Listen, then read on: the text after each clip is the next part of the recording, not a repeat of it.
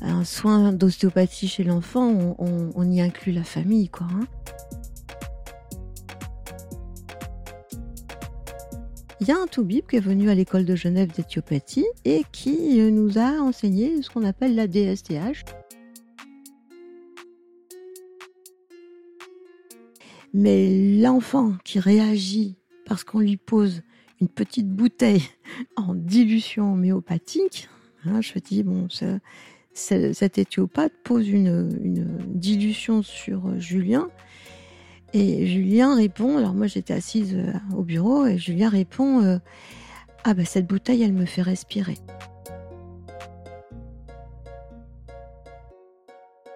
les enfants ne, trichent pas en fait. C'est ça qui est extraordinaire chez les enfants. Tu mets la main au bon endroit ou au mauvais endroit, tu le sais tout de suite. Tu mets la bonne dilution, tu la mets pas bien, tu le sais tout de suite. C'est ça, c'est oui ou non. Bienvenue dans le cabinet d'ostéopathie, le podcast qui parle d'ostéopathie. Je suis Grégory Planet, passionné depuis plus de 15 ans par ce métier. Avec mes invités, je vous propose de parler de cette médecine manuelle au travers de leur parcours et de leurs expériences. On se retrouve sur Instagram et d'ici là, bonne écoute. Dans ce podcast avec Dany, nous abordons plusieurs sujets. Si vous avez des questions, notamment sur les différentes formations en ostéopathie ou en DSTH, n'hésitez pas à me contacter via la rubrique Nous écrire sur mon site internet globalthinking.fr. Bonne écoute. Bonjour Dany. Bonjour Grégory. Alors, je suis aujourd'hui à Lyon euh, en compagnie de Dany Hens Blondy, mhm. dans le magnifique cabinet d'Elisa Boileau qui est à côté de nous et qui assiste à l'interview, puisqu'on est totalement transparent, qui nous fait le plaisir de, nous accueillir, puisque c'est notre ami commun, euh, Elisa, qu'on retrouve sur le podcast d'ailleurs, pour ceux qui ne l'ont pas écouté. Voilà, donc je suis en compagnie de Dany, euh, que tout le monde connaît par Ostéo Bébé. Je crois que beaucoup, c'est beaucoup comme ça qu'on te connaît. Entre autres, oui. Je vais te laisser te présenter, tiens, pour les gens qui, ne te connaissent peut-être pas. Euh, qui es-tu Un peu ton parcours euh, voilà. alors euh, le parcours est, immense en fait. Hein. Donc je suis kiné à la base, donc j'ai un diplôme de master kinésithérapeute que j'ai passé en 1973, donc à l'école d'État de Lille. Hein. Et puis j'ai beaucoup travaillé avec les enfants handicapés. Euh, dans un centre euh, à Féchin, dans le Nord, puisque j'exerce encore dans le Nord. Et euh, c'est vraiment la, cette, cette ambiance en fait de, de centre d'handicapés qui m'a fait grandir beaucoup. Euh, je m'occupais beaucoup de petits. Et puis, euh, disons, la massokinésithérapie, j'étais formée à la méthode Bobat, qui est une méthode globale aussi, hein, où on travaille beaucoup euh, les membres, euh, les, schémas euh, lésionnels, enfin, et pour essayer de changer donc le crâne en fait. Et ça ne me satisfaisait pas trop en, thérapie par rapport aux résultats. Et puis donc j'ai une amie qui qui est infirmière, le papa, son mari est donc médecin et donc ils ont mis au monde un enfant prématuré, Antoine. Et ce petit Antoine m'a fait grandir, m'a fait grandir sur le chemin de l'ostéopathie. D'ailleurs, euh, euh, c'est grâce à lui en fait que j'ai connu l'ostéopathie. Les parents m'ont acheté un, bouquin qui s'appelle L'ostéopathie exactement de Lionel Isartel que j'ai rencontré à plusieurs reprises. Et puis euh, voilà, j'ai lu les 70 premières pages de son livre. J'ai jamais fini le livre. Et mais je dis, mais c'est ça que je veux faire, parce que Lionel Isartel donc préconisait les traitements crâniens pour les enfants notamment. Et euh, ah, je dis, mais c'est ça qu'il faut que j'applique sur les enfants handicapés moteurs et en essayant de, en, partant du centre en fait, de pouvoir euh, modifier et, améliorer la périphérie en fait. Hein. Voilà le départ. Hein. Et puis, euh, je me suis dit, bon, c'est super. Donc, j'ai cherché une école où on commençait évidemment on enseignait l'ostéopathie crânienne. Et là, ça a été un chemin évidemment extraordinaire sur le monde, surtout des enfants. J'ai toujours donc travaillé avec des enfants, toujours, toujours euh, travaillé euh, principalement avec la pédiatrie, ce qui est un monde extrêmement difficile à appréhender parce que comprendre les enfants Les bébés surtout, alors qu'ils ne parlent pas, ils n'arrivent qu'à s'exprimer qu'avec leurs yeux, leurs gestes, euh, leurs pleurs, leurs mallettes, leurs régurgitations. C'est extrêmement difficile en fait hein, de, travailler avec ces petits. Et donc euh, j'ai ouvert mon cabinet d'ostéopathie alors que euh, j'avais que trois ans d'ostéopathie d'enseignement. Et là j'ai eu mes premiers résultats évidemment, donc assez stupéfiants on va dire. Hein avec des bases anatomiques très sérieuses en fait. Hein. Donc, euh, ce qui m'a plu, c'est ça, c'est cette démarche globale avec un enseignement anatomique très euh, précis, très poussé en fait. Hein. C'est-à-dire que euh, ce qui me plaisait, en fait, j'étais très cartésienne. Ce qui me plaisait dans l'abord ostéopathique, c'était ça. C'était, je mets mes doigts, je sais où je mets mes doigts, je sais à quoi c'est relié, je sais exactement ce qui se libère et ça, ça me plaisait bien parce que je pouvais dire ce que je faisais en fait. Je n'allais pas dans le flou ni dans dans trop de. Je mets mes mains et puis j'attends quoi. Voilà cette base anatomique était très rassurante. Euh, très rassurante. vraiment les choses. C'est ça, hein, très très rassurante. Très poussée aussi, parce qu'au niveau ostéopathie crânienne, c'était très poussé. L'école accueillait euh, à l'époque euh, Viola Freiman, en fait, le docteur Viola Freiman, que j'ai rencontré à, de nombreuses reprises. Elle était comme ça, quoi. Hein. Elle était, il fallait mettre le doigt sur le crâne à un millimètre près par rapport à une suture, et ça, ça me plaisait bien, en fait, cette précision, en fait. Hein. Ça me rassurait, ouais, ouais. Ok. Et puis donc, euh, ben, le diplôme arrive, hein, le diplôme arrive, et puis euh, le diplôme, je le passe à Dijon, à Dijon en fait, hein, en 92, hein, je pense. Le temps passe, donc. Euh, je suis née en 1950, hein, donc j'ai plus de 31 ans d'ostéopathie pédiatrique dans les mains, en fait. Et, et là, bon, ben voilà, j'ouvre mon cabinet d'ostéopathie. Et donc, au départ, c'était pas facile parce que je faisais partie en fait des d'une ostéopathie non reconnue, non titrée. Euh, j'étais un petit peu dans, je me mettais un petit peu dans ma grotte de cabinet en disant bon, je, ne je ne dérange personne, moi seuls les résultats comptent. Les parents ont, pris confiance, il y avait des résultats.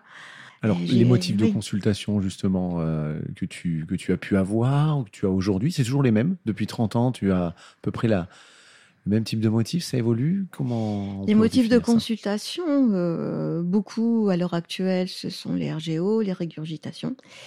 Et euh, donc, euh, beaucoup de troubles digestifs. vraiment, j'ai senti des, enfants douloureux, avec malgré tout des, des, médecins, des pédiatres qui ne comprenaient pas ce qui se passait. Donc, c'est vraiment en, mettant les mains sur les enfants qu'on comprenait les tensions et les, les dysfonctions ostéopathiques qui faisaient que cet enfant était dans un mal-être en fait et qu'il pouvait l'exprimer de cette manière. Comment tu, mm-hmm. tu définis ton ostéopathie euh, Les tissulaires, elle est, tu dis en posant les mains, mais qu'est-ce qu'elles font ces mains? Alors, euh, bah, les mains, je les pose pas tout de suite en fait. Hein. J'ai bien compris, les enfants m'ont fait tout comprendre. Euh, c'est une ostéopathie fonctionnelle, stylienne, on va dire. Hein. Euh, les fondements de l'ostéopathie, je les ai toujours respectés, évidemment. Mais l'abord thérapeutique est très... Euh, euh, je, dis toujours aux parents qui amènent leur enfant, vous voyez, l'enfant va me montrer.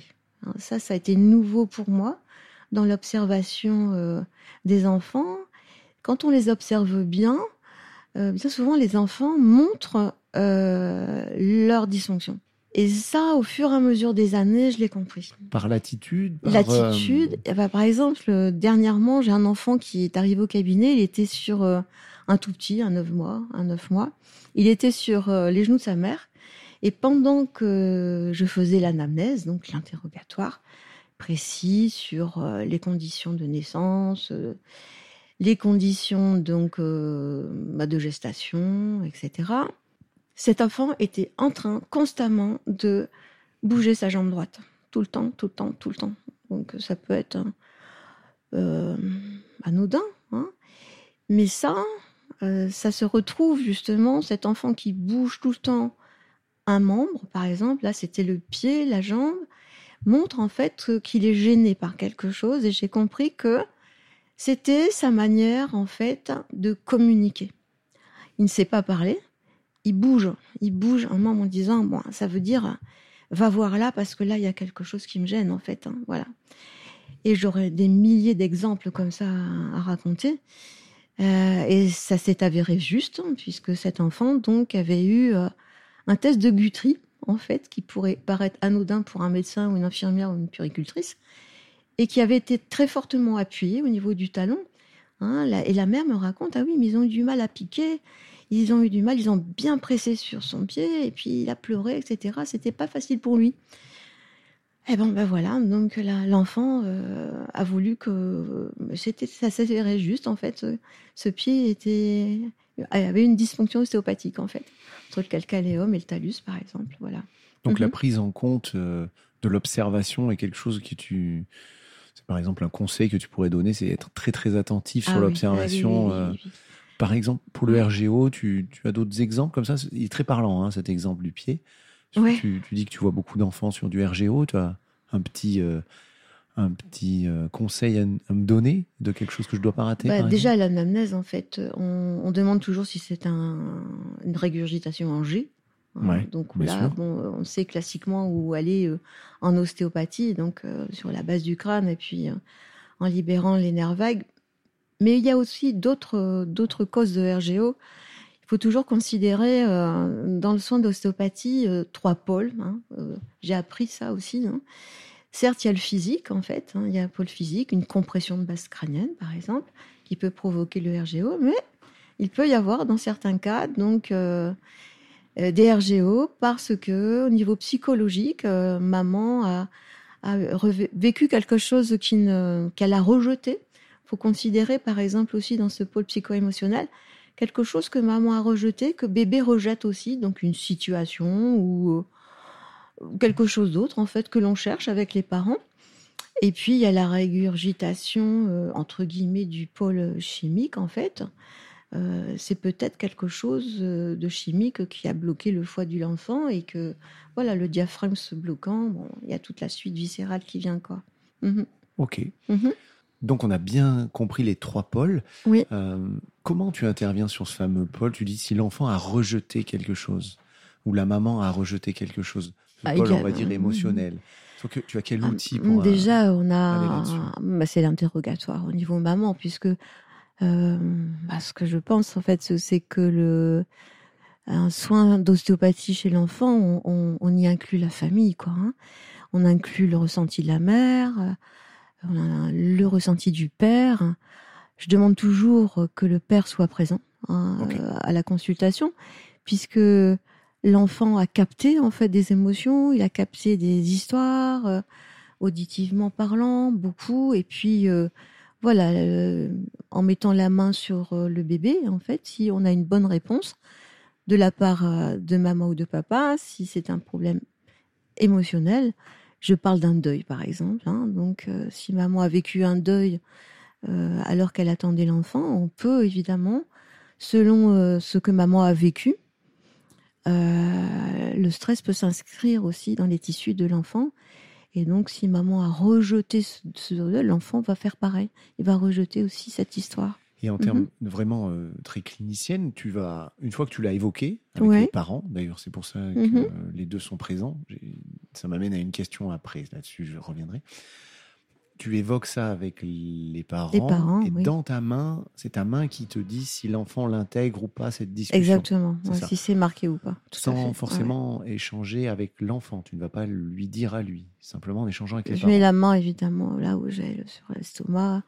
Et là, euh, si maman donne la bonne réponse de son ressenti, ou le papa, comment a-t-il ressenti en fait cet événement Maman va dire avec son cœur, avec son ressenti en fait, comment là, voilà, c'est une grande tristesse ou c'est euh, c'est quelque chose que je n'ai pas euh, pu euh, digérer, par exemple.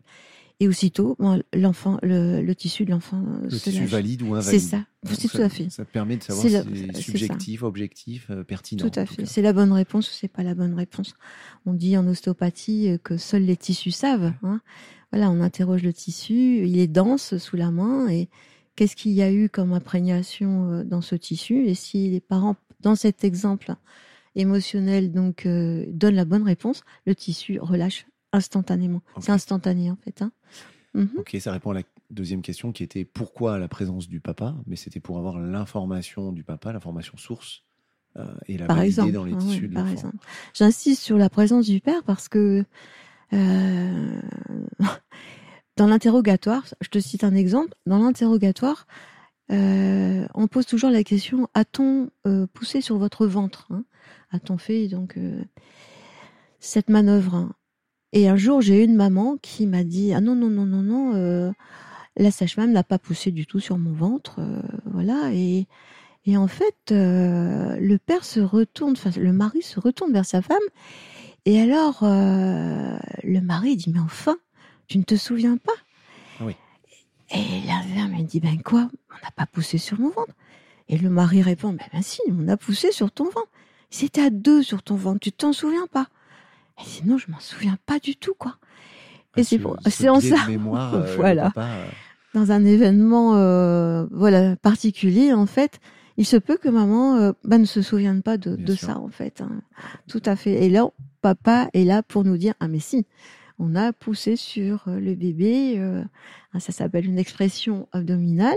Voilà, mais parfois il faut évidemment. Hein. et, voilà les informations que papa, peut donner. Ouais.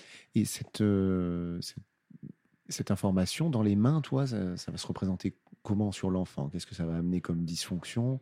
Tu as, pu faire émerger des. Voilà, on appuie sur le ventre, une dysfonction type ou.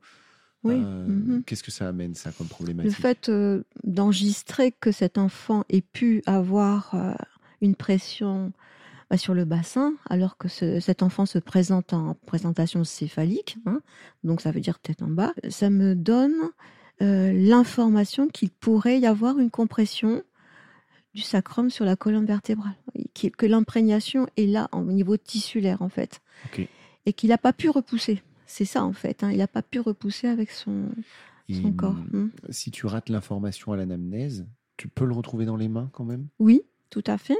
Si par exemple je teste hein, euh, le bassin de l'enfant et que je retrouve donc au test cette, euh, cette compression, alors que j'ai complètement zappé donc euh, l'information à l'ananas, je me tourne vers les parents en disant mais on n'aurait pas poussé sur les fesses de votre bébé, sur, sur votre bébé pour euh, le sortir. C'était un petit peu une sortie difficile. Et donc les parents me disent ah mais si finalement et voilà. Et c'est comme ça qu'en fait il y a un jeu entre un jeu d'information entre les parents et, et le thérapeute. L'anamnèse mhm. peut faire gagner du temps. Ah oui, tout à fait. Ah oui. Alors, justement, dans, dans, les formations que tu proposes, il y a, mhm. notamment ne rien rater à l'anamnèse. Bah, le euh, oui, l'important. L'important. Euh, l'anamnèse dure combien de temps en moyenne? C'est peut-être un euh, indicateur. je sais pas si un bon indicateur. Bah, les premières séances, en fait, chez les bébés, c'est chez moi, c'est trois quarts d'heure, une heure. De questions. La première question. non, non, non. non l'anamnèse plus la séance. Hein. Et l'anamnèse, elle dure euh, un quart d'heure, hein, à peu près, un bon quart d'heure, avec des questions précises qui vont évidemment nous aiguiller sur d'éventuels traumatismes ostéopathiques qu'aurait pu subir l'enfant. Et les, choses à pas rater, qu'est-ce que tu peux me conseiller, euh, nous donner, on va dire, par ah rapport aux étudiants ou enfin aux ostéos euh, mm-hmm. qui sortent de l'école, que tu vois en formation, qu'est-ce qui leur manque bah, par exemple, cette euh, précision d'anamnèse hein, qui s'est évidemment étoffée au fur et à mesure des années où j'ai suivi les bébés, hein, sont les enfants qui m'ont dit Ah, mais tiens, un percement de poche des os, c'est important. Par exemple. Euh, dans les tissus, tu Dans les tissus, voilà, c'est ça. Quoi, ça, dans les tissus? Ça donne. Euh, alors, parfois, les enfants sont blessés hein, sur, au, au, crâne. Hein, et tout percement que j'ai compris, en fait, euh, je peux le dire parce que euh, à chaque fois c'est pareil, l'enfant est surpris du percement de la poche des os. Hein, Il est surpris, c'est-à-dire qu'il baigne dans une, espèce de piscine de liquide amniotique et d'un seul coup, euh, on, vit de la piscine. Hein, c'est un mhm. peu ça, des blouf, ça fait un comme un, un flux trop fort, euh, voilà. Et souvent les enfants donc euh, vont plutôt descendre par le front, en fait. Ils vont plutôt subir les contractions sur le front plutôt que de s'enrouler bien la tête en antiflexion. Hein, et donc euh, c'est assez euh, fréquent ça. Hein. Les enfants naissent un petit peu en post-flexion de tête et donc ça appuie beaucoup trop, trop sur la face hein, dans ces cas-là. Bon, c'est un exemple que j'ai pu euh, retenir. Et puis anatomiquement parlant, en fait, on retrouve sur les percements de la poche un axe hein, avec une plutôt un axe de fermeture sur la faux du cerveau par exemple. Ok. Mhm. Et là-dessus, sur ton toutes tes années d'expérience, tu as pu euh, classer en, euh, de manière expérimentale, voilà, quand il se passe ça sur la sur l'accouchement, mhm. on va appeler ça des traumatismes, que c'est aphysiologique ou pas physiologique. Ouais. Mhm. Percer la poche, j'imagine, appuyer sur le ventre, les, instruments, etc. Oui, bien sûr. Tu as, tu as, pu dire, bah, ça donne ça chez le bébé, on va retrouver ça euh, dans les tissus. Voilà, ça lui donne telle ou telle difficulté évidemment, pour, euh, pour naître, en fait. Hein. Donc, il y a, y a une, une, priorité, en fait, euh, si ça peut servir à d'autres ostéopathes, c'est vraiment le cordon ombilical présent autour du cou. Et, ouais, c'est ce qu'on peut... disait à midi euh, ouais, tout à fait. avec Jean Renaud qui, est, qui est, mhm. passé. Ouais. Il m'expliquait que tu lui avais enseigné voilà, ces, ces histoires mhm. de, de cordons. Qu'est-ce qu'on qu'est-ce qu'on retrouve là, dans les, dans les mains? Si tu peux nous dévoiler un peu. Alors, euh, ce que j'ai compris, euh, c'est une technique en fait euh, que j'ai mise au point en six phases et elle est absolument valable aussi chez les adultes. Parce qu'on a découvert bah, que finalement, chez les, on peut avoir encore les stigmates entre guillemets en fait, les traces d'un cordon, un vide énergétique encore au niveau du cou hein, et au niveau du nombril. chez les adultes, par exemple, on fait un test global que certains ont travaillé déjà, ça s'appelle le test du tendon central en fait, où on tracte sur la tête et puis on, regarde s'il y a une bonne communication musculo-squelettique euh, jusqu'au bassin. Et ce cordon, et eh ben, chez les adultes, bloque évidemment cet axe. Hein.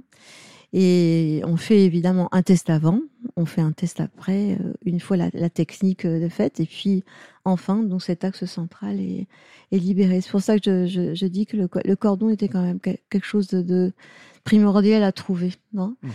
Donc, justement, euh, si les parents te le disent, ça va beaucoup plus vite et absolument. C'est pour ça que dans l'anamnèse, et ce n'est pas marqué dans le carnet de santé, eh la présence du, du circulaire du cordon. Il n'y a pas ça grand pas chose dans le carnet de santé. Hein. Bah non, il n'y a pas grand, grand renseignement. Faut-il encore que ce qui est écrit soit vrai en plus, enfin, soit vraiment ce qui se soit passé. Ok, donc cette anamnèse, elle va vraiment t'amener euh, ce qui est physiologique, pas physiologique, ce qui fait que c'est peut-être ce qui manque aux jeunes ostéos, euh, c'est vraiment comprendre l'accouchement. C'est là où il faudrait prendre des cours de ah, femme euh, pour vraiment savoir tout ce qui ah se passe. Puis on voit les protocoles, ça dépend des hôpitaux. Euh, pour avoir eu deux enfants dans des hôpitaux différents, il y a eu des, deux accouchements complètement différents. Oh, chaque accouchement est unique. Hein. toi, mmh, mmh, mmh. où as-tu été formé euh, sur euh, Tu t'es formé sur le tas, tu es allé à l'hôpital, tu as travaillé pour, par rapport à l'accouchement, pour connaître tous ces traumatismes? Oui, bien sûr.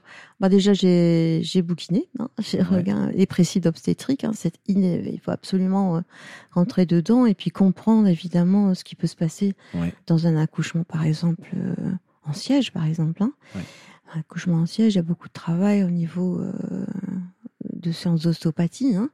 Quand on regarde, euh, ce sont des manœuvres euh, qu'il faut faire évidemment pour que l'enfant naisse, hein. mais il y a évidemment des dysfonctions ensuite à, lever en ostéopathie, c'est clair. Les accouchements en césarienne aussi, beaucoup. bon, en, regardant des vidéos, beaucoup de vidéos en fait. Euh, L'idée c'est de comprendre la biomécanique. C'est ça, la biomécanique, tout à fait. On peut mm. comprendre aussi, euh, tu parlais de l'émotionnel, tu parlais mm. euh, du, c'est le troisième pôle dont tu parles, c'est le pôle toxique. Non, toxique, chimique en fait, oui c'est ça. Enfin dans le pôle chimique, j'inclus le, la qualité des laits, du lait. Hein.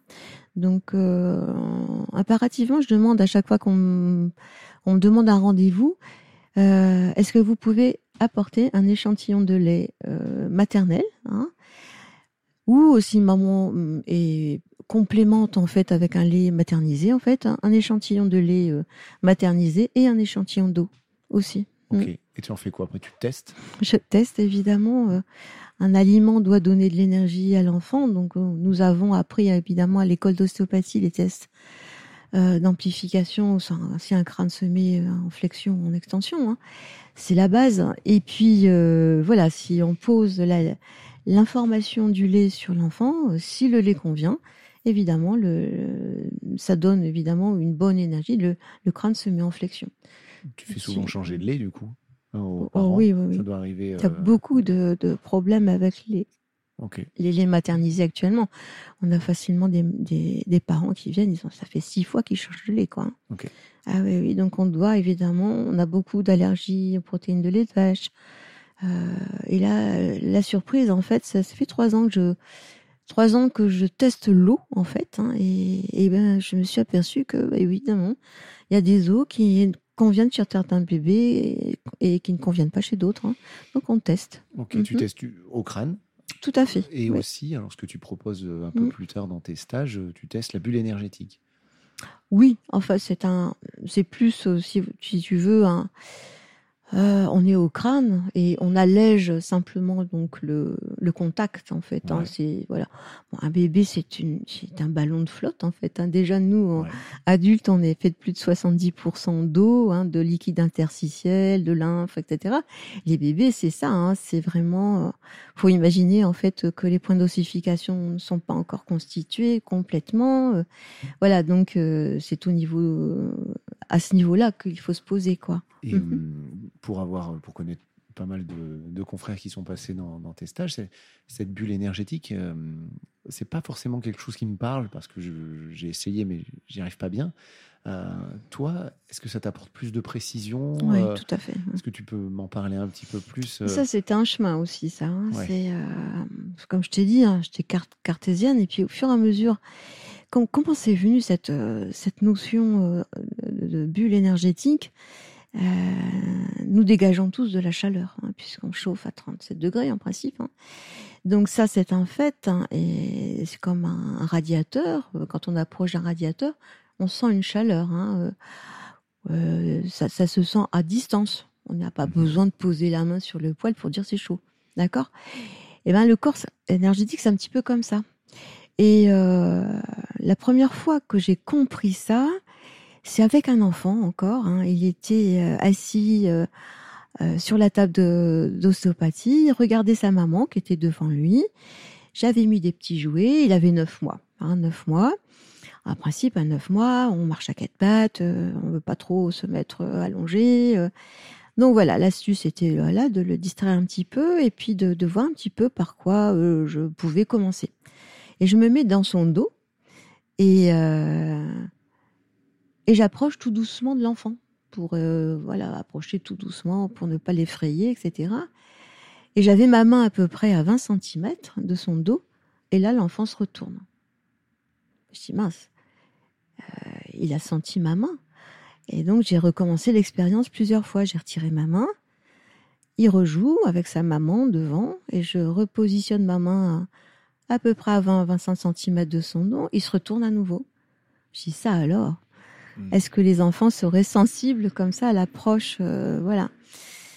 Enfin voilà, c'est arrivé comme ça et donc l'abord a été complètement différent ah après. Ah oui. Quel avantage euh, ça a pour les ça t'aide à traiter des enfants? On l'a tous eu en consulte, euh, des enfants avec qui c'est compliqué l'abord. Tout à fait. Si on commence par jouer, on aborde les pieds. Enfin, ah on a tous des mhm. chemins différents pour créer ce sas de communication avec l'enfant. Mhm. Le, le, fait de ne pas toucher le corps, l'abord énergétique, euh, t'as sorti de certaines situations Comment? Ah, tout à fait. Alors, comme les enfants sentent l'approche de la main, il m'est arrivé évidemment des histoires où, euh, par exemple, euh, l'enfant prend la main et la met sur la zone qui l'intéresse. Ça, c'est un truc de fou, quoi. Enfin, ça, la première fois que ça m'est arrivé, j'ai dit non mais ils ont conscience en fait de là où ils doivent travailler. Donc ça, c'était encore euh, quelque chose de nouveau pour moi dans la façon dont on va aborder l'enfant dans la communication tissulaire. Et, euh, plusieurs fois, évidemment, ça s'est reproduit. Tout à fait. Mhm. pour, euh, pour que l'enfant fasse émerger ça, tu, tu, te mets dans une certaine forme de présence? Il y a dont, parle Pierre, Pierre Tricot par exemple. Mm. Est-ce que tu, as des prédispositions? Comment tu, tu te mets dans ces ah, situations? Non, tout le monde peut le faire. Ça, c'est sûr. Mais ce que je veux, moi, c'est ton petit truc à toi. Tu vois bah, mon petit truc à moi, c'est toujours d'expliquer aux parents que l'ostéopathie pédiatrique est une ostéopathie dite fonctionnelle où on n'impose rien à l'enfant. C'est ça, hein, je, je, passe le message, vous savez. Donc, on n'impose rien. notre difficulté, c'est d'aller trouver la zone qui a été agressée, euh, serrée, etc. on pose, on pose la main dessus et c'est l'enfant qui dispose en fait. Hein. On propose la main, mais c'est l'enfant qui vient vers la main. Et ça, ça a révolutionné ma pratique en fait. Hein. Cet état d'esprit, en fait. L'état d'esprit, en fait, qui était décrit par le docteur Steele, hein, le fondateur de l'ostéopathie, hein, disait sans accord tissulaire, euh, aucun, aucune guérison peut se faire, aucune, aucun traitement ne peut se libérer, etc., etc. Hein. C'est cette phase qui dure trois secondes, quoi, trois, quatre secondes où euh, je pose la main et es-tu es-tu d'accord pour te faire traiter? Hmm. Es-tu d'accord pour euh, que je traite cette zone ou pas? Et tant qu'on n'a pas donc euh, cette respiration sous la main de l'enfant qui vient chercher ta main, alors on fait rien, on attend. C'est mm. très contemporain comme, euh, comme façon de penser. On parle beaucoup en ce moment du, tu sais, du consentement éclairé des patients. Il y a beaucoup de, ah on trouve beaucoup de choses écrites là-dessus où justement faut très, faut énormément informer le patient. Et je suis pas un spécialiste. Euh, mon mm. ami euh, Pierre-Luc Lermite en parlera beaucoup mieux que moi, mais mais effectivement, il y a peut-être cette notion-là qu'on a oublié de style où voilà, avant, on pose les mains, mais on attend un consentement ah tissulaire, pas ah forcément un consentement oral. Intéressant. On, creusera ça sur, sur un autre podcast prochainement. ok, merci Dani. C'est un peu plus précis tout ça. Alors là, on a mhm. vraiment le côté euh, ostéopathique, anamnèse. Euh, donc, il faut pas rater euh, de choses, mais dans tes formations, on, trouve mhm. bien. Bien comprendre la physiologie, aller lire les précis obstétriques. Donc, je vais y retourner, moi, je crois que j'en ai besoin. et puis, on va aller un petit peu sur, sur les toxines. On va aller un petit peu plus loin, si, si tu es OK, puisque pour la petite anecdote, on s'est rencontrés il y a maintenant 8 ans, en 2015, chez Docteur Jean Marchandise, oui. Euh, dans, le, dans le Cantal, oui. enfant du Cantal. On était en formation en DSTH tous les deux, oui. Mhm. qui est euh, la désintoxination homéopathique. Euh, moi, j'y suis allé parce que je cherche un peu les limites de la thérapie manuelle, tout simplement. Et je m'ouvre un petit peu à d'autres choses. Je ne sais pas comment toi tu es arrivé en, en DSTH. Tu peux nous en parler Grâce à un enfant, bien sûr. Ah ben, je, veux, bien l'info parce que je ne l'ai pas. C'est toujours grâce aux enfants que j'ai cheminé et compris. Euh, c'est ça qui est extraordinaire. Mais là, c'est mon propre enfant, en fait. Hein. C'était mon. Je suis maman de deux fils, en fait. Hein. Et mon deuxième fils, Julien, avait cinq ans à l'époque et euh, se préparait à faire sa première classe verte. Donc euh, voilà, donc éloignement de la maison, euh, voilà. Et euh, l'établissement me demande le carnet de santé pour être sûr que les vaccinations soient à jour. Ok, ce qui est fait. Et puis Julien revient avec le carnet de vaccination. Il me dit le médecin était pas content parce que il a écrit en rouge dans le carnet de santé il faut refaire un vaccin. Ah, c'est sûr que quand on travaille, c'est pas facile d'aller consulter et le, voyage se faisait 15 jours après. Hein. Et j'avais à côté de chez moi, donc de mon cabinet, un, ami médecin. Et je lui dis, écoute, est-ce que tu peux vacciner Julien? Parce que là, sinon, il part pas en classe, en classe verte. Il n'y a pas de souci, j'ai le vaccin en frigo, et voilà. Pour quelle raison? On ne sait pas. Julien a fait vraiment une, euh, comme on a un incident vaccinal, on va dire post-vaccinal alors que rien ne, ne préservait ce, genre de choses. Donc il a fait une forte fièvre, ça a commencé à 39, 40 euh, le soir, maman j'ai mal à la tête, j'ai mal au ventre et il se pliait en deux en fait euh, comme s'il était euh, ouais, il se pliait en deux au niveau de son foie. Je savais pas à quoi rapprocher ça en fait hein.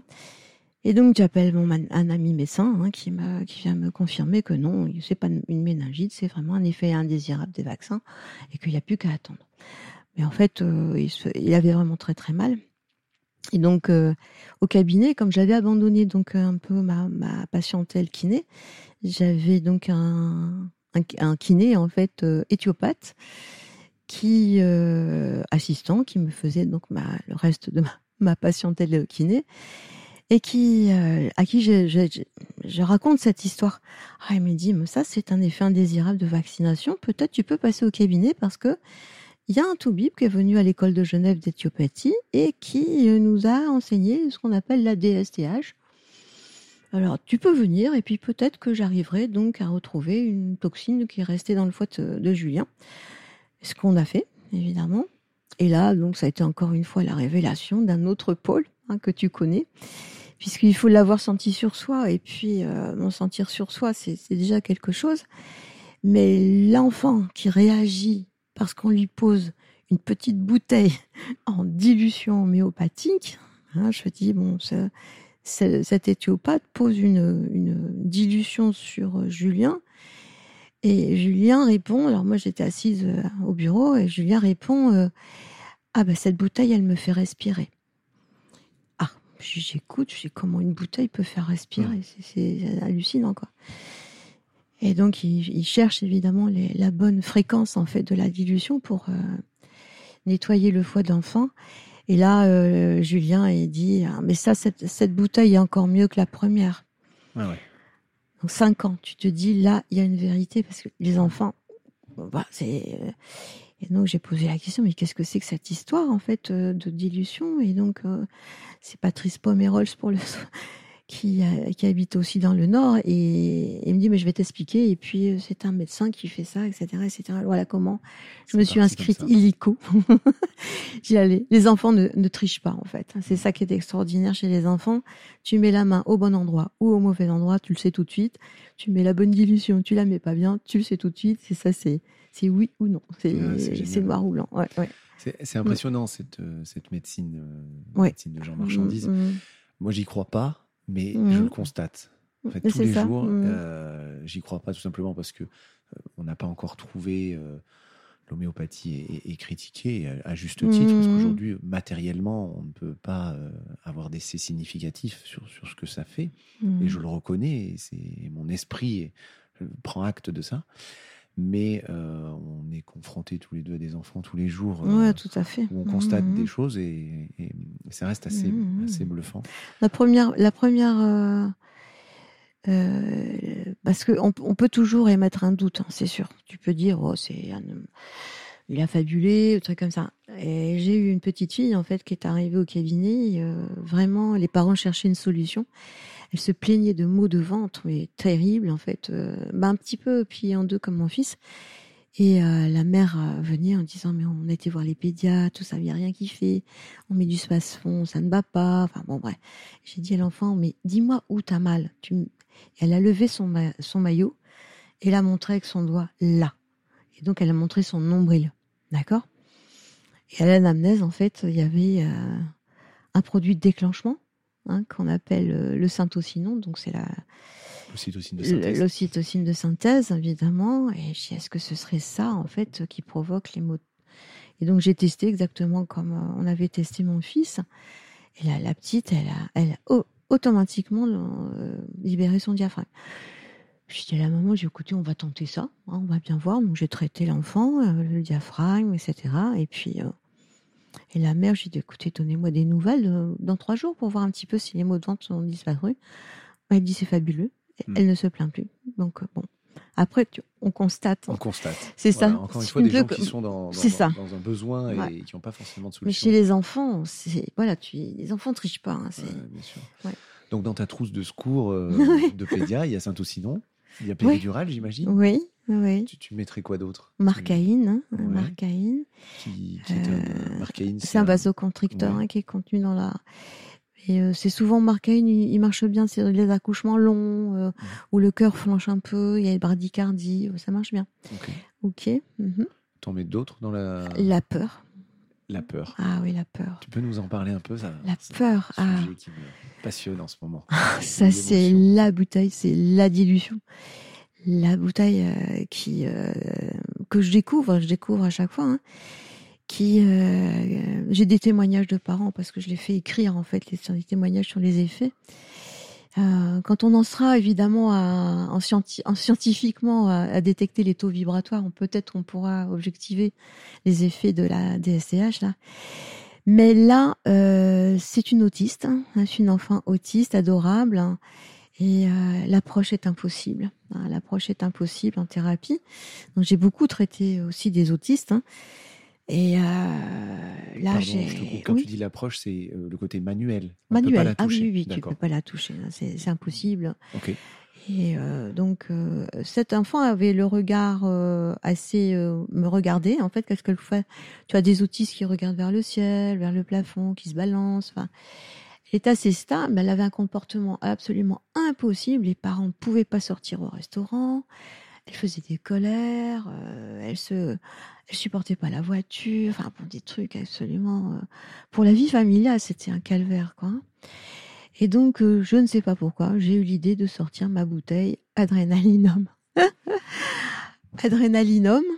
Et donc, euh, je l'ai. bouteille que la peur. C'est ça, tout à fait. ouais. Et je l'ai posée sur le bureau. Hein. Je ne l'ai pas approchée. J'ai fait mon anamnèse, je l'ai posée sur le bureau. Elle l'a regardée.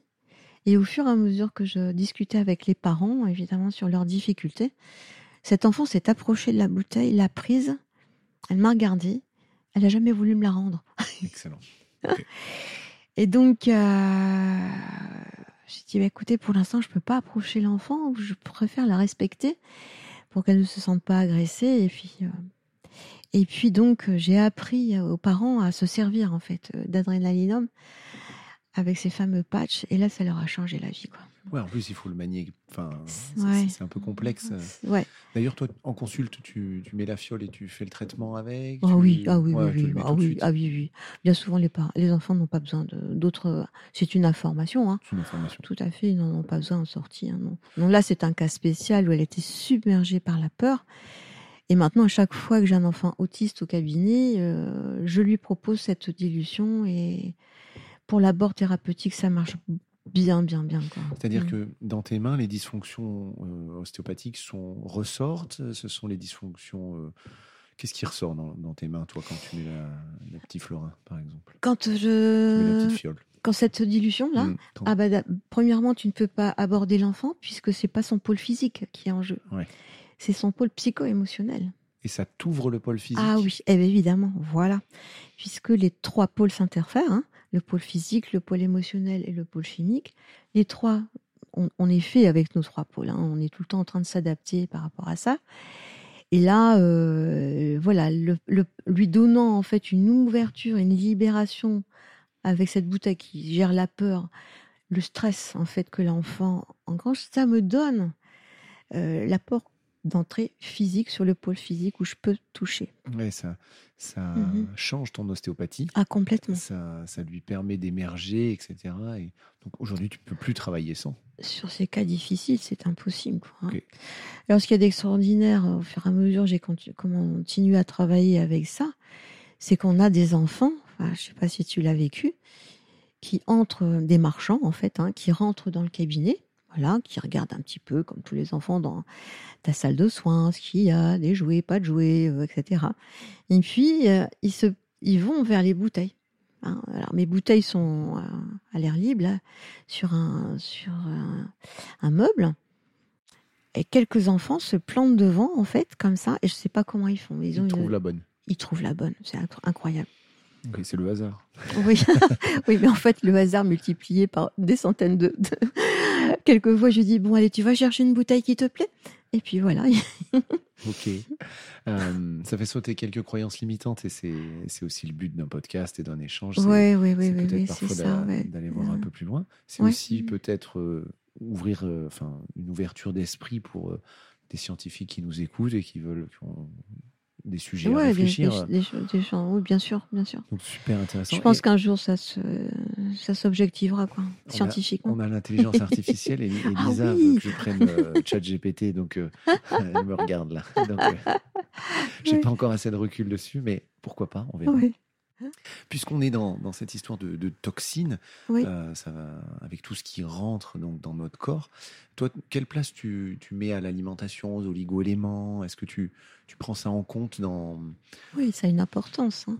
Et comment tu prends ça en compte? Tiens, dans... Mais attention, tout... Euh, tu vois, je voudrais pas qu'on comprenne euh, que tout vaccin n'est pas toxique. Tu vois, ouais, c'est ça.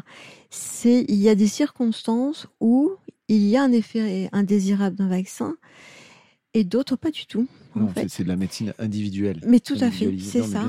Et même chez un enfant, en fait, tu peux avoir euh, euh, deux premiers vaccins qui se passent très très bien, puis le troisième pour raison X. Euh, une, voilà. Donc, c'est pas d'être anti-vaccin, c'est justement. Oui, c'est ça. c'est bien comprendre que l'individu, il est capable de s'adapter à tout, son environnement, tout à ses parents, ah un vaccin, une chute. Mmh. Le jour où il ne s'adapte pas, quelle Mm, solution mm. on lui propose. C'est ça, tout à fait. tout à Pour fait le ça. libérer. Bon, là-dessus, on est bien. euh, on est bien sur Ouais, la ouais, même c'est ça. Ah oui, ben oui, c'est l'expérimentation en fait hein, qui fait qu'il y a une compréhension. euh, Et, Ouais. et justement, alors, euh, ça c'était important de le poser. Euh, les oligo-éléments, voilà, je voulais discuter un peu de ça avec toi. Est-ce que c'est quelque chose que tu inclus dans ta pratique, puisque c'est quelque Mhm. chose auquel on, Jean nous a sensibilisés tous les Mhm. deux? C'est pas quelque chose qui émerge vraiment chez le bébé? Qu'est-ce que tu Non, du tout. Toi, non, du non, tout. non, non, pas chose as du tout, du tout. Euh, c'est vraiment, euh, je me sers très rarement de l'oligothérapie. Mhm. Euh, voilà, si, si période d'examen, par exemple, des choses comme ça, bon, peut-être oui, mais c'est très rare. C'est très rare, oui. Et la nourriture, tu nous en as parlé, c'est le lait euh, vraiment. Ah oui. J'ai ce que j'ai constitué, ce qu'on appelle une lactothèque, Ah, c'est-à-dire des tests de différents. Alors, à chaque fois qu'il y a un- un- une boîte de lait qui arrive sur ma table, je prends un petit, je demande si est-ce que je peux prélever un petit peu de lait, euh, voilà, j'étiquette et puis je teste pour savoir si ce lait va bien. Alors c'est toujours pareil, hein, ça va bien chez un, un bébé, puis pas chez l'autre. Et bon, c'est Je crois que je, je vais monter dans le nord alors avec quelques petites fioles euh, vides. La lactothèque. Ouais. Ok, tiens, une question que j'aime beaucoup poser à, à mes, à mes, mes copains ostéos que je rencontre. Euh, Est-ce qu'il y a des croyances limitantes que tu as eu euh, du mal à, à casser ou que tu as encore du mal aujourd'hui à, mental. à passer Le mental. Ah oui, oui, ah oui, oui, oui, oui, ça c'est sûr. Plus j'avance, plus je suis dans l'humilité. Ok. Ouais, ça c'est sûr que on est sorti de l'école avec euh, certainement un mental un peu trop formaté, on va dire, et trop de certitude. Et, et la déco- euh, quand tu es dans le monde de l'enfant et du bébé, là, euh, tu es humble. Ça te déconstruit beaucoup de certitudes. Exactement. Ah oui, oui, oui. Ah oui, énorme. Mm. Ok, et justement, euh, un petit conseil pour le faire baisser ce mental? Ah. Euh, Baisser le mental. Travailler sur soi. Hein, C'est ce que j'enseigne euh, chez mes stagiaires. N'abordez pas l'autre sans être euh, axé vous-même. Euh, surtout dans l'ouverture du cœur. hein, c'est sûr.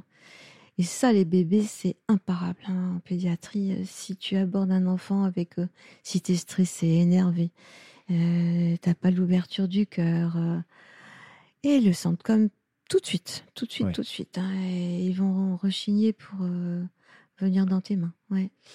Et Mm. hum, quand on est devenu parent, c'est plus facile, euh, tu, tu trouves, d'aborder la pédiatrie ou enfin ça aide euh, que- Peut-être à comprendre plus, évidemment, les mécanismes. Ah oui, c'est c'est certain. Les mamans me le disent, hein, les mamans ostéo qui, qui ont accouché euh, me disent Ah oui, oui, maintenant, euh, oui. Pas évident pour un ostéo de choisir sa formation en pédiatrie. Il y en a, il y en a beaucoup. Euh, toi, le, Mhm. c'est une question que j'avais posée à Christian de France. Mhm. Euh, je lui ai dit comment on choisit sa formation en pédiatrie? C'est quand on est prêt. quand on est prêt. Oui. On le sent. Ah oui, euh, on le sent, on est en quête, on est en quête de d'autres choses, on le sent en soi, quoi, en tant qu'ostéopathe. Et, euh, et puis, bon, c'est le bouche à oreille, quoi. C'est Aussi. c'est le bouche à oreille, et puis après, c'est les résultats, quoi. Ouais, les, les résultats qui sont là, euh, là, bon, peuvent pas mentir. Ok. Euh, ton ostéopathie sur les bébés, euh, tu nous en as pas mal parlé. Tu, tu m'as parlé du MRP tu, Ouais, que mhm. tu utilises beaucoup, toi, ce, ce mécanisme respiratoire primaire. Ben, plus sur, oui, bien sûr, hein, euh, les critères, euh, les critères, le critère final d'un soin euh, qui comporte plusieurs séances hein, en, temps, en temps de prise en charge, euh, c'est vraiment euh, d'optimiser en fait la vitalité de l'enfant ou du patient ou de l'adulte hein, ou de la personne âgée. hein. de voir un petit peu euh, et voir c'est une mesure euh, quand même assez euh, palpable en fait, puisqu'on fait des expérimentations à double aveugle aussi pour euh, objectiver ce mécanisme respiratoire primaire. Et puis euh, voilà, à chaque fois qu'on a un enfant, bah, souvent qu'il a, euh, eh bien, je peux m'en servir. euh, c'est rare quand même, hein, en, première intention, voir sur quel euh, modèle il vibre. C'est surtout beaucoup retirer les chocs, les chutes, souvent les enfants marchants. Parce que moi, ce que je préconise, en fait, ce que je conseille aux parents, je donne pas mal de conseils aux parents, c'est préparer la scolarité, tu sais. Ouais. J'ai assez de recul pour pouvoir l'affirmer. Hein, j'ai plus de 30 ans de recul dans l'ostéopathie pédiatrique. C'est euh, des enfants qui ont été suivis en ostéopathie, hein, à qui on a libéré des chocs, des chutes sur le tibia, euh, les grosses chutes à plat ventre. On a encore vu un, il est carrément enfoncé la mandibule, voilà, etc., euh, etc. À partir du moment où tu libères ça, que l'enfant peut exprimer le potentiel vital maximum qu'il peut euh, pour la vie en fait, pour sa vitalité. Eh bien, je me suis aperçue en fait que ce sont des enfants en CP en fait, un cours préparatoire. Euh, ils sont euh, centrés. Mmh, ils ne sont plus ennuyés, si tu veux, avec ceux qui gesticulent sur la sur la chaise, qui sont tout le temps. on dit ah il est nerveux. Il est peut-être pas nerveux, il est peut-être en train de chercher un équilibre perdu, etc. Et c'est très très important de, préparer le CP, hein, le cours préparatoire où il y a l'apprentissage de la lecture. C'est un passage de grands où on va vers les grands. Et euh, voilà, si un enfant est ennuyé intérieurement avec des tensions, il va pas être attentif évidemment à la maîtresse et à ce qu'il va apprendre. Oui, bien sûr. Ah c'est un peu une médecine préventive ah fonctionnelle finalement. Ah ça, il faudrait que je le prouve. Sur les enfants, il aurait fallu que je prenne un pourcentage d'enfants non traités avant le CP. J'ai plein d'étudiants qui n'ont pas de sujet de mémoire, on va leur laisser. Ah bah, d'accord. je les enverrai. c'est important parce qu'on parlait de la médecine préventive, de la ah prévention à midi, là, tous les quatre. Euh, c'est pas évident de, même nous déjà, d'être sûr de ce qu'on fait. Euh, toi, tu as un peu plus de recul, donc c'est vrai que c'est important comme, comme donnée. Ah les parents sont demandeurs. On voit que scolairement, c'est pas toujours évident. Mm. Mais voilà, alors, si on synthétise, c'est vraiment nettoyer l'accouchement, nettoyer les chutes euh, des apprentissages pour se consacrer pleinement à l'apprentissage, aux nouveaux apprentissages euh, quand on ah, arrive ah en CP. c'est mm. intéressant. Tu as pu faire ressortir des, des dysfonctions qu'on retrouve euh, beaucoup d'enfants, je sais pas, un pariétal pour la lecture. Tu as, quelque chose, un petit tips, comme on dit aujourd'hui? Ah, C'est tellement euh, difficile. C'est surtout sur le crâne, tu vois. C'est surtout le crâne. C'est surtout le crâne. Hein. Il y a énormément de chocs, de chutes sur le crâne. Et le message à faire passer dans chaque cabinet d'ostéopathie, c'est combien c'est important de libérer le, les chocs sur les dents, les chocs sur la mâchoire, sur le frontal. Il n'y a pas de sang, il n'y a pas de fracture et c'est minimisé complètement. Et les parents ne savent pas, ne savent pas que ça peut porter préjudice sur, euh, sur euh, le centrage à l'école. Voilà, on n'informe on pas assez. Maintenant qu'on a un peu de recul, quand on peut le dire. Mmh, ouais. C'est pas forcément évident de non. les informer. Mmh, ok. Euh, après, j'ai les petites questions qui dérangent à te poser, mais avant, est-ce qu'il y a un. Non, elles sont gentilles. Elles sont très gentilles. est-ce que tu, tu as un sujet que, que tu aimerais qu'on aborde Tu aimerais parler d'un peu plus de quelque chose, approfondir dans les questions que je t'ai posées, quelque chose qui te paraît important entre ton expérience les formations que tu proposes, ton ostéopathie à toi, quelque chose d'important à, nous, à nous dire ben, Je pense, mon ostéopathie à moi, je pense que c'est pas. Je propose une ouverture, ça c'est sûr, sur euh, quand je fais les formations sur des, des niveaux euh, qui sont là, qui sont palpables en fait, parce que tout le monde y arrive en fait hein, dans, dans, les stagiaires. C'est pour ça que la formation a quand même du succès. Il y a un bouche à oreille qui se fait sur, euh, ces formations. Euh, c'est parce que euh, on fait ce, on informe, enfin, on considère les trois pôles. On considère le physique, qui va jouer sur l'émotionnel, qui va jouer sur le chimique, etc. Ça, c'est important de considérer, même sur l'adulte en fait, hein, ou chez l'enfant, ces trois pôles, en disant que ces trois pôles s'influencent les uns les autres, quoi c'est un petit peu ça que j'aimerais bien faire passer comme, euh, message. Hein. C'est un enfant qui, par exemple, euh, est, a un pôle émotionnel saturé, par exemple, par de la peur. Il a eu peur de mourir, il a perdu connaissance lors d'une chute, etc.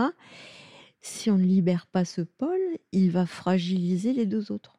Ouais, tout s'influence. C'est ce qui fait l'unité. C'est ça l'unité, la globalité. Exactement. C'est ce que j'ai euh, compris dans. C'est pernicieux après. Voilà. Enfin, j'ai évolué comme ça euh, dans la prise en charge des enfants. Ok. Mhm. Super intéressant. Mhm. Merci pour le, le conseil. Euh, est-ce qu'aujourd'hui, il y a un échec? Voilà, c'est ça les questions clients. Est-ce qu'il y a un, échec ou quelque chose que tu as raté euh, avec du recul que tu, que tu pourrais nous transmettre pour qu'on ne se plante pas, nous. Qu'est-ce que j'ai raté? Bah, Ton meilleur échec.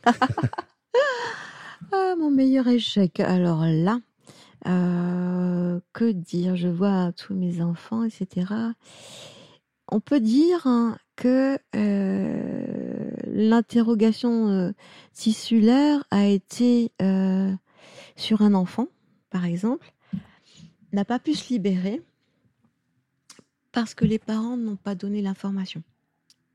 On n'a pas osé donner l'information. Tu te rappelles de l'exemple en, gros, ils se voilaient la face Ils t'ont pas dit le, la problématique C'est ça, en fait. Ça ne... Voilà. Hein, ça a bloqué l'enfant. Oui, tout à fait, c'est ça. Parce que l'enfant avait engrangé le, la problématique au départ. On dit que les enfants manifestent le, le, problème non résolu des parents, hein, en gros. Comment l'as-tu retrouvé, ça, après? Euh, bah, C'est-à-dire, euh, j'ai informé les parents. On dit, je sais qu'il y a quelque chose dans cette zone-là, mais euh, peut-être, est-ce que vous vous souvenez de l'événement qu'il y ait pu avoir dans cette période post-naissance ou intra-utérine? Les parents disent non, non, non, on voit pas, on voit pas, etc. Et on pose des questions. C'est, une chute? Vous avez fait une chute pendant votre grossesse? Non, non, non, non, non. Vous avez un, un stress particulier Oh non, non, non, non. Et puis tu trouves pas quoi. Tu vous avez pris des médicaments pendant votre grossesse. Et puis euh, bon, t'as pas la réponse et t'as le gamin qui attend quoi. tu sens le tissu qui attend. Et oui, c'est ça. T'as pas la réponse, t'as pas la donnée, tu sais pas quoi, euh, voilà. Et ça, ça fait ouais, c'est des parents qui se murent dans un comme un secret, tu vois, un secret. Ok. Ouais. Et après, tu as réussi. C'est rare, hein Oui, c'est rare. Mais bon. ils sont revenus, ils ont réussi. Euh, après, Ils, ont, se sont libérés, ils ont libéré. Euh, c'est comme ça que tu as su. Exactement. Parce que c'est fou quand même, hein, comment va la vie. Hein, c'est tu t'es interrogé, tu as lancé la question, l'information. Une fois sorti, ils vont se dire quelquefois dans la voiture Ah, mais c'est bien sûr, on a vécu ça, mais tu te souviens, etc. etc. Et c'était pas voulu. ah non, non, c'est inconscient. Inconscient. c'est ça. Donc là, ils reviennent, ils te sortent la bonne info et pouf, ça marche. Ouais, c'est comment on a pu oublier cette histoire, etc. Ouais, c'est ça. Hein. Donc finalement, c'est pas un échec, ça. Ben, c'est un échec de la séance. De, du moment.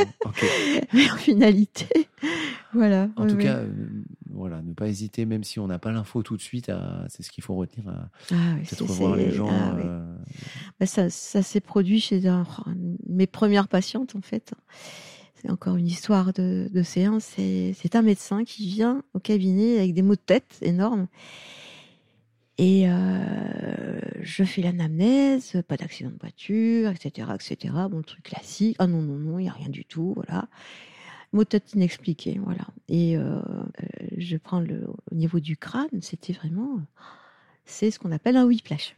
Un whiplash, c'est une sidération complète, en fait, euh, pour expliquer un peu des membranes, des tissus, des liquides. En fait, il n'y a plus. Voilà, c'était, euh, tu mets le, le, bouton off, voilà, et puis c'est bon, quoi. Et je lui pose la question, rebelote. Vous êtes sûr de ne pas avoir un accident de voiture? Ah non, non, non, non, non, non, non, pas d'accident de voiture du tout. Une grosse chute, une chute de cheval. Ça vous dit quelque chose? Ah non, non, non. Et puis moi, je pose des questions. Puis je vais arrêter parce que c'est quand même, c'était au début de mon exercice d'ostéo. Elle, va me prendre pour euh, quelqu'un d'un trop. Et puis voilà. Donc je, j'essaie de, de lâcher, évidemment. Et au bout de 20 minutes de traitement, d'un seul coup, elle ouvre les yeux et elle me dit mais comment j'ai pu oublier? Voilà, c'est comment j'ai pu oublier? C'est ça en fait. Quand on est dans une écoute, euh, comment dire, euh, respectueuse, euh, tu vois, où l'autre s'exprime sur, sur, tes mains, alors les infos arrivent en fait. C'est ça qui est fabuleux quand même. Et là, elle me dit mais oui, mais bien sûr, mais comment j'ai pu vous oublier ça? C'est pas possible. Quand j'avais l'âge de 6 ans, mes parents avaient une ferme. Je me suis penchée dans un puits et je suis tombée tête première hein, au fond du puits. Et je suis, euh, j'ai fait donc évidemment une perte de connaissance et je suis restée dans le coma pendant cinq jours. Voilà. sur la tête? Ah bah oui, c'était sur la tête. Et, c'est parti. Et le tissu, il a commencé à... voilà. C'est important, ça veut dire que tu as accordé du temps euh, dans, voilà. dans, dans ouais, la ces fameuses humilités dont tu parlais. C'est ça. On sait qu'il y a eu quelque chose, mais bon, après, la mémoire tissulaire, alors ça s'exprimait parce que comme elle avait perdu connaissance, elle avait complètement hop, zappé cette histoire, mais le tissu s'en souvenait quand même, et c'est comme ça qu'elle a pu euh, raccorder ses mots de tête avec euh, cette chute au fond du puits. Voilà. Super. comment aujourd'hui, après autant de pratiques avec un cabinet qui tourne, etc., comment tu fais pour progresser encore aujourd'hui? Ce sont les enfants qui font progresser. C'est le, fait de continuer de travailler. Ah oui, c'est le fait de continuer. Bah, Elisa est d'accord, elle me dit oui, hein, bien sûr. Bah, bien sûr, c'est ils viennent t'apporter un truc que tu n'as pas encore compris. Quoi. À chaque fois. Ah, oui, c'est incroyable. Euh, le dernier traitement d'enfant que j'ai fait, c'était en stage. Donc, euh, bah, il y avait une vingtaine d'ostéopathes qui étaient là pour regarder le traitement. Et c'était un enfant qui ne voulait pas se faire traiter, il ne voulait pas qu'on pose les mains en ostéopathie, c'était la galère, voilà. Et la question c'était, mais il me regardait, il voulait pas rentrer dans la pièce. Et, donc, on a fait asseoir tout le monde, en fait, on a fait asseoir tous les stagiaires. Et ça l'a un peu apaisé, en fait. Hein. Et puis, euh, j'ai eu l'idée de adrénaline. c'est parti.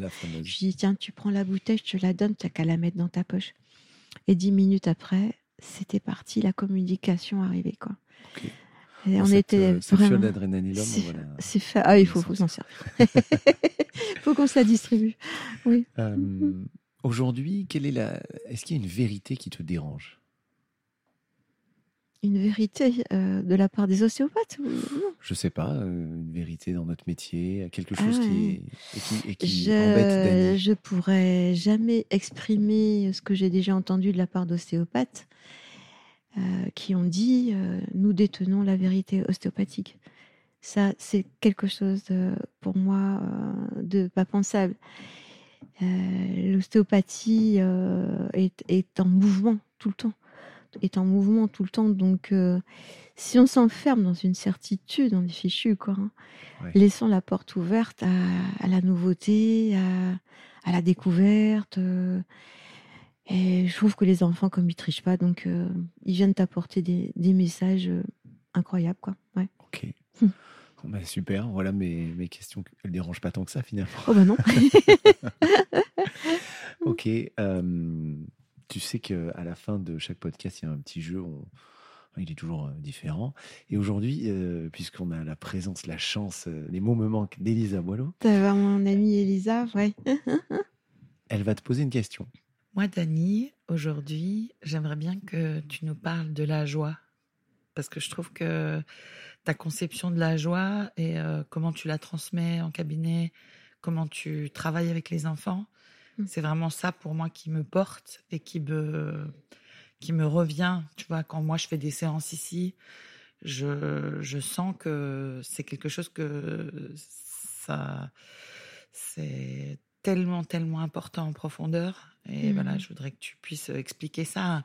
Par exemple, un étudiant qui aura envie de mmh. venir se former et qui sort de l'école, qu'est-ce que tu lui dirais par rapport à ça?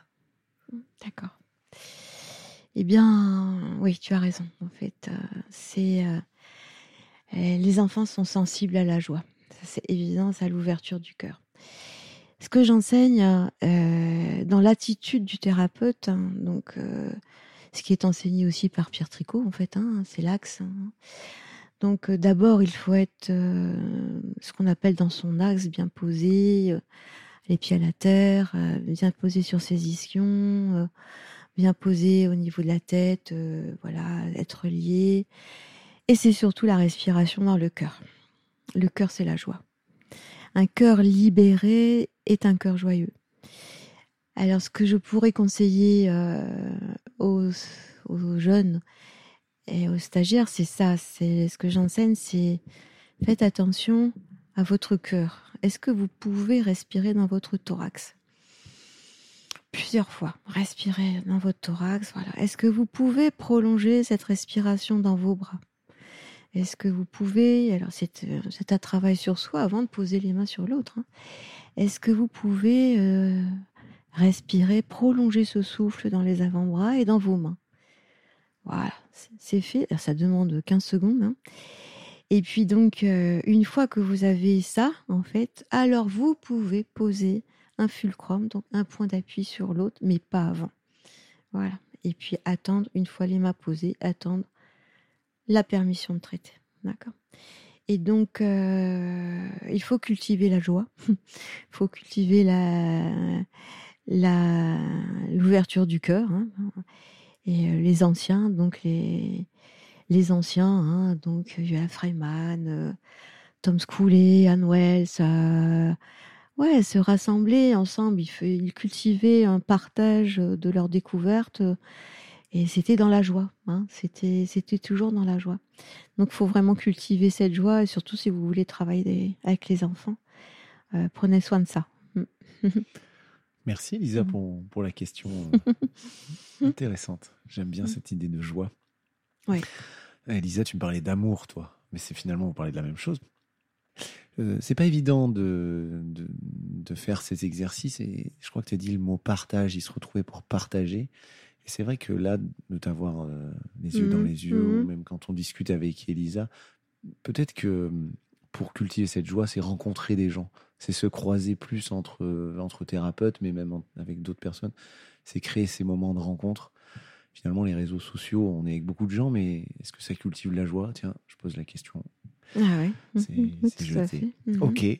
Euh, avant de, de fermer ce, ce, micro, je tenais vraiment à te remercier pour, euh, bah pour nous avoir livré euh, qui tu es de manière très sincère. Je le vois dans tes yeux et puis c'était vraiment un, un, grand plaisir pour moi de, de t'avoir, d'aborder ces sujets notamment parler de DSTH, j'en parle pas souvent. Euh, donc vraiment. comme tu fais la DSTH aussi. C'était génial. je, devrais enregistrer avec Jean Marchandise prochainement, on verra. Donc je te remercie infiniment du fond du cœur pour cette joie. Et la tradition, c'est que le dernier mot est pour toi. Donc euh, à partir de maintenant, je, te laisse la parole. Tu peux nous dire ce que tu veux. Encore merci, Denis. Ah, merci à toi. Et à Elisa, évidemment, merci. Eh bien, le mot de la fin, c'est euh, je souhaite à, tous les jeunes, en fait, ce chemin, euh, ce chemin ostéopathique, hein, c'est ne vous enfermer surtout pas dans la certitude. Laissez toujours euh, une ouverture à, découvrir autre chose. Et bien souvent, ce, sont nos patients, en fait, qui nous font découvrir d'autres niveaux, d'autres choses. Voilà. Si on se ferme, on on est mort, quoi. On ne peut pas évoluer, hein, c'est ça. Hein. Dans la sensation, dans la palpation, euh, voilà, laisser toujours, toujours une porte ouverte.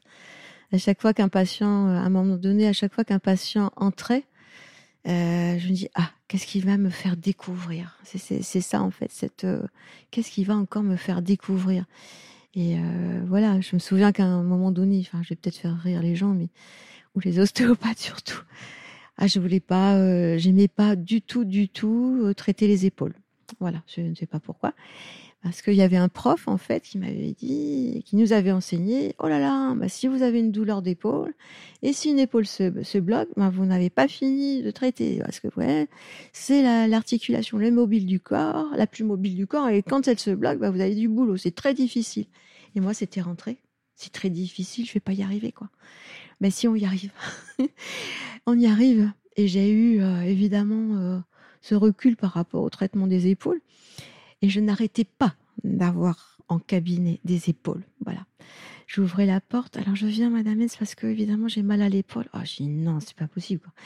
Et le deuxième, ah ben j'ai mal à l'épaule. Et à chaque fois j'avais des épaules, des épaules. Puis bon, allez, faut. On a tous vécu ça, c'est certain. Et puis arrivé maintenant où bon ben voilà, ça y est, j'ai compris. Merci. Euh, merci au prof qui m'a fait, euh, qui m'a fait progresser. Voilà, faut, faut jamais capituler. Et puis, euh, c'est surtout cette compréhension là qui, qui, est, qui est magnifique. C'est un, un superbe chemin, l'ostéopathie. Global Thinking. Merci d'avoir écouté cet épisode en entier. Vous êtes de plus en plus nombreux à partager, que ce soit via Apple Podcasts, Spotify, sur vos comptes euh, Instagram, Facebook. Vraiment, merci, merci du fond du cœur. Si vous voulez me contacter, rappelez-vous sur mon site internet globalthinking.fr. À très vite.